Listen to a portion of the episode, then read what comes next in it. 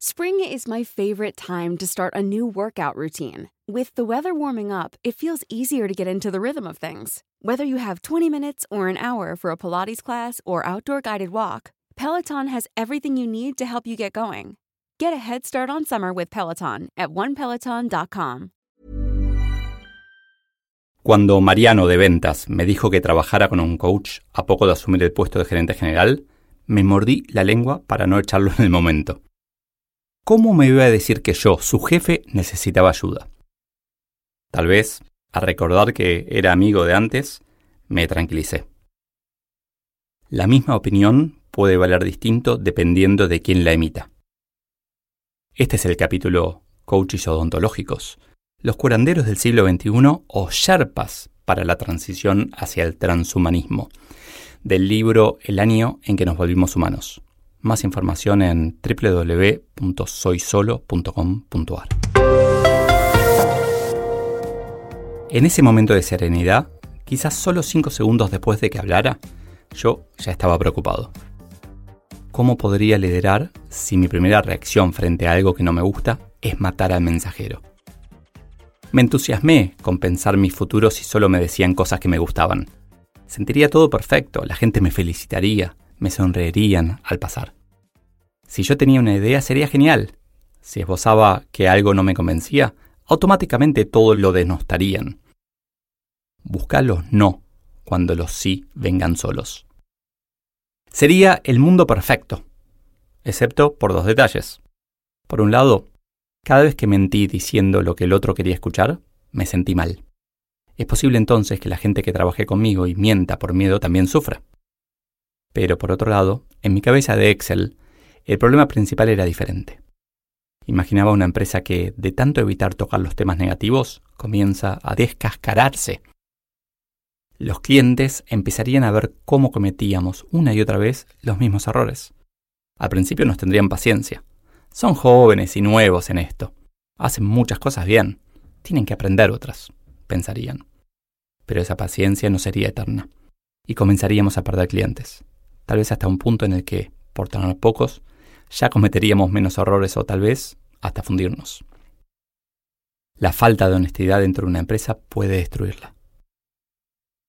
Entre aquella sensación de enojo y la total falta de empatía en este razonamiento demasiado lógico, me convencí de que Mariano tenía razón.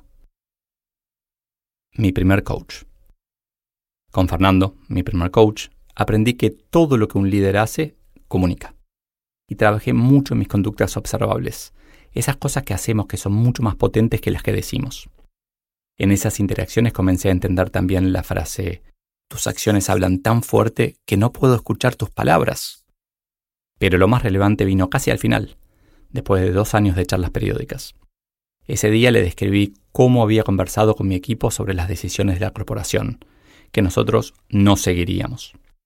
Para mí era obvio, estaban haciendo algo en los Estados Unidos, donde estaba la Casa Central, que no se aplicaba a otros países.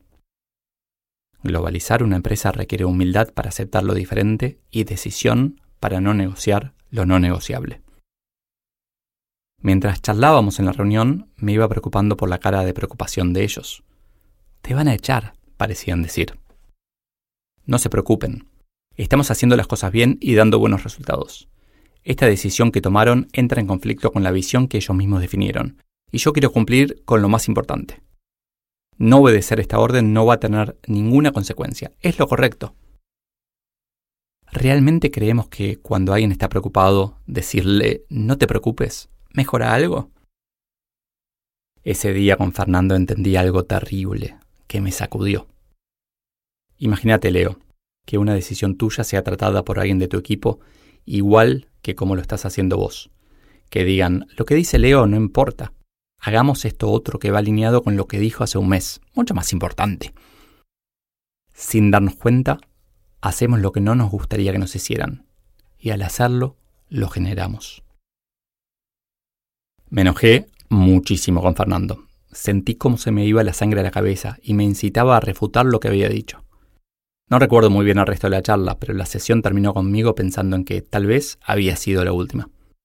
Ni siquiera llegué a entender que, además, yo lideraba un subsistema y que, por optimizarlo, podría dañar el sistema, que era la corporación.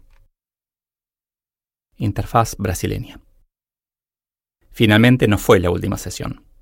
Continué trabajando con Fernando, valorándolo aún más porque me había dicho lo que yo no quería escuchar, lo que mi equipo no se animaba a decir y lo que tenía que mejorar. Un coach puede ayudarnos a entender mejor cómo lo que hacemos nos ayuda o no a ser felices. En esas épocas descubrí el poder que tenían mis acciones y entendí que si algo que yo hacía producía un efecto tal que me impactara negativamente, podía hacer otra cosa y lograr entonces un impacto positivo en mí. La raíz del concepto de víctima protagonista. En 2003 había fracasado en un proyecto puntual en Brasil. Lo primero que decidí 10 años después, cuando me hice cargo de la empresa en ese país, fue contratar a un coach que me ayudara con la interfaz argentino-brasileña. Ya el solo uso de esa palabra me recuerda todo lo que avancé con mi interfaz humana en este proceso. Y es esa interfaz, justamente, uno de los serios problemas que tienen las empresas creadas en el siglo XX. Un empleado tiene mala relación con su jefe, al coach. Discute mucho con sus compañeros, al coach. Un jefe tiene mala relación con más de un empleado, al coach. Discriminación, coach.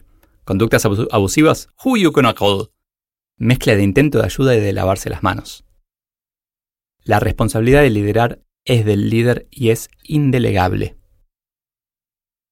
No seas tu mejor versión. No sueltes, no salgas de la zona de confort. Pensá lo negativo. El vaso está medio vacío. No dejes de pensar. No podés hacerlo. No pierdas el miedo. Cada vez que abro Instagram, me cruzo con un nuevo coach ofreciendo sus servicios con mensajes súper positivos. Y automáticamente no le creo y me dan ganas de compartirle lo que escribí sobre los gurúes, publicado en Soy Solo. Pero es inútil, son demasiados, se esparcen como un virus, algo de lo que escribí también en este libro. Cuando detectas una tendencia de cambio, es importante investigar su origen. ¿Por qué desde hace unos años el coaching en sus distintas corrientes se puso de moda, sea para la vida, para los negocios o para lo que a cada uno le haga falta? ¿Tendrá algo que ver con que hace unas décadas haya pasado algo similar con la psicología? ¿Estaré sesgado porque vivo en Buenos Aires, la ciudad con mayor cantidad de psicólogos por cada mil habitantes, y seguramente alta en el ranking de coaches? Son preguntas difíciles de responder, más teniendo en cuenta que mi pareja, a la que admiro, es coach. Pero ver el impacto positivo que ella tiene sobre las personas me recuerda mis interacciones con mis coaches y también las cientos de veces que, sin ser yo coach, pude ofrecer un punto de vista diferente que abrió una puerta para alguien. También encontré un patrón. Ese punto de vista diferente, esos aportes, son casi siempre enfocados en nuestra humanidad, en la empatía, en indagar qué queremos y por qué. Parecería que lo que nos falta a todos es, un poco, desarrollar esa interfaz humana. Necesitamos mejorar nuestra interfaz humana una hipótesis. Hasta que nos demos cuenta de que en realidad los gatos son seres tan superiores que no quieren que nos demos cuenta, los humanos somos especiales, distintos. Todas las especies del planeta viven, de alguna manera, como vehículos del ADN. Tienen como objetivo sobrevivir y reproducirse. Nada más. Ninguna se plantea cómo ser feliz. Durante 100.000 años, los humanos tampoco. Dedicábamos toda nuestra energía a lo que podíamos, sobrevivir. Pero éramos demasiado inteligentes y comenzamos a inventar formas de que eso sea más simple, y a contarle a nuestros hijos cómo hacerlo para que su camino fuera todavía más simple. Durante muchas generaciones fuimos siendo cada vez más eficientes. Lográbamos más en menos tiempo y eso liberaba unos minutos al día. Con la revolución industrial se comenzó a acelerar el proceso pero todavía la producción necesitaba de elementos que realizaran las tareas repetitivas. En las últimas décadas, las tareas que hacían estos elementos, que éramos los humanos, comenzaron a automatizarse. Ya no somos más necesarios. Podemos devolverle a las máquinas lo que era de ellas. Y en lugar de tener unos minutos más al día, pasamos a tener en promedio mucho más tiempo. Lo que sociedades antiguas lograban teniendo a otros humanos como esclavos, nosotros estamos haciéndolo con tecnología. Todos somos Sócrates, Platón y Aristóteles. Pero el ser humano viene preparado para sobrevivir y reproducirse. Solo eso traemos de fábrica. El resto lo adquirimos, Lo aprendemos de nuestra familia, escuela, sociedad, televisión o LinkedIn. Y todo eso está preparado para una sociedad que ya no existe, una que necesita elementos que hagan tareas repetitivas. Nos formamos para ser máquinas, pero ya no somos necesarios. Las máquinas desnudan que todavía no estamos listos para ser humanos. Antes asociábamos nuestra felicidad con nuestra jubilación. Pero ahora, como sabemos que podemos ser felices antes, hacemos intentos para lograrlo. Nos compramos la Harley a los 40, nos vamos al sudeste asiático a los 20, hacemos cada vez más cosas que décadas atrás eran locuras. El problema es que no sabemos cómo ser felices, y no porque seamos burros, sino porque nunca antes pudimos serlo. No tenemos los siglos de desarrollo de las habilidades que sí tenemos en las ciencias. Manual para ser feliz es un oxímoron. Necesitamos ayuda para ser felices. Yo descubrí que muchas veces alguien externo puede ser esa ayuda. Esa es mi hipótesis de la moda del coaching. Es una emergente de la posibilidad que tenemos, cada vez más presente, de ser felices. No soy psicólogo, ni mucho menos, y lo que escribo a partir de ahora es y debe ser criticable. Sigmund Freud nació en 1856. ¿Será que la psicología, esa ciencia o arte tan nueva, todavía en desarrollo, no es suficiente para lo que necesitamos hoy? ¿Qué es mejor para ser feliz? ¿Resolver un problema de raíz en cinco años o cambiar sus efectos concretos hoy? ¿O será que deberíamos tratar nuestra ansiedad por tener resultados inmediatos con un psicólogo, en lugar de dejar que nos lleve el coach para obtener resultados ya mismo? El psicólogo es a la TV de 1980 como el coach a Netflix. ¿Son los coaches los nuevos parripollos?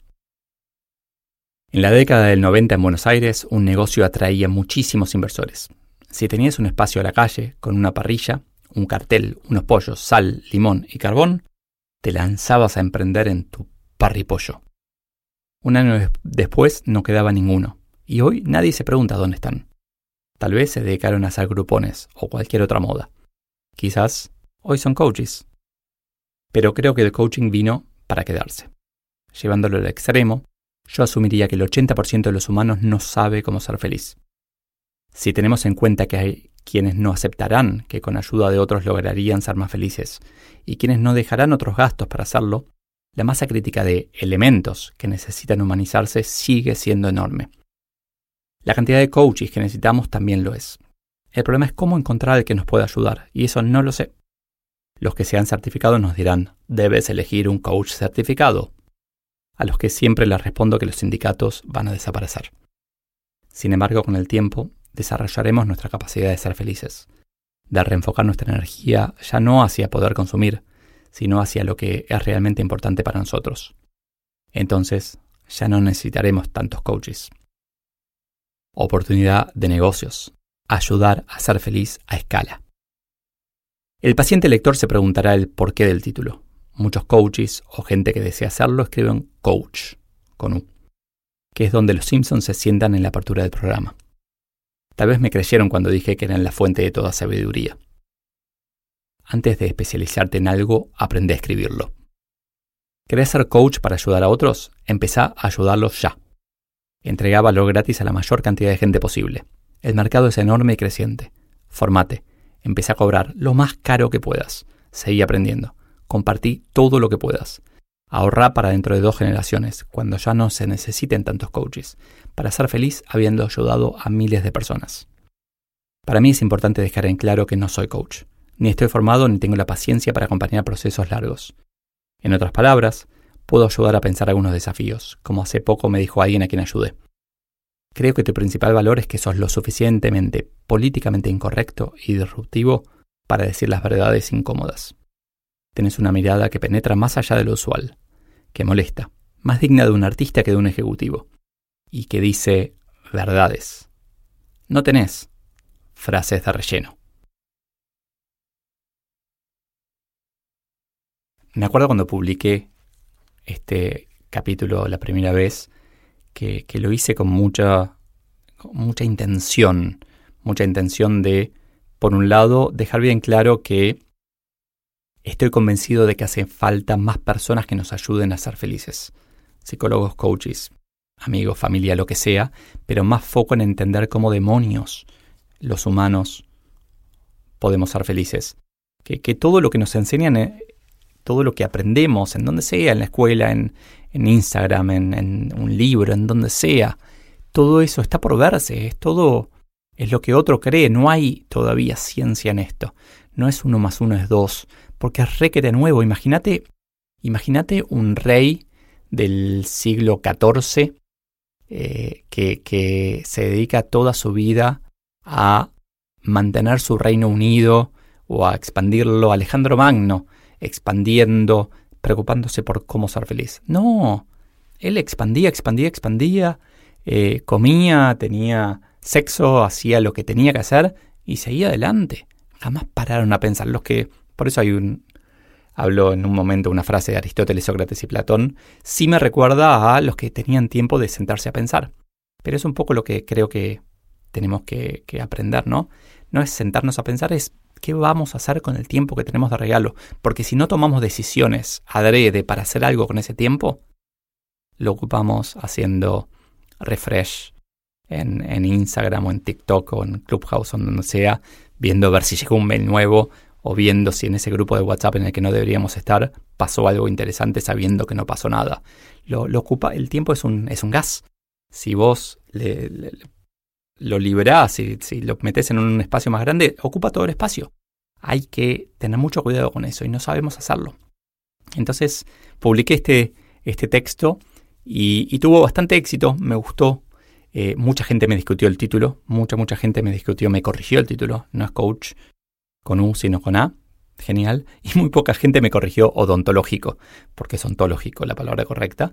Pero bueno, se ve que me causaba gracia un poco esas correcciones. Pero son cositas que. chistes internos, ¿no? Que solamente yo me río de ellos. Espero que, lo hayas disfrutado. Si pudiera dejarte como un mensaje final de esto es. Eh, no estamos preparados para este mundo. Seamos conscientes, seamos pacientes con nosotros, con los demás. No sabemos cómo manejar esto y vamos a estar aprendiendo toda la vida. Así que nunca, pero nunca, dejes de aprender.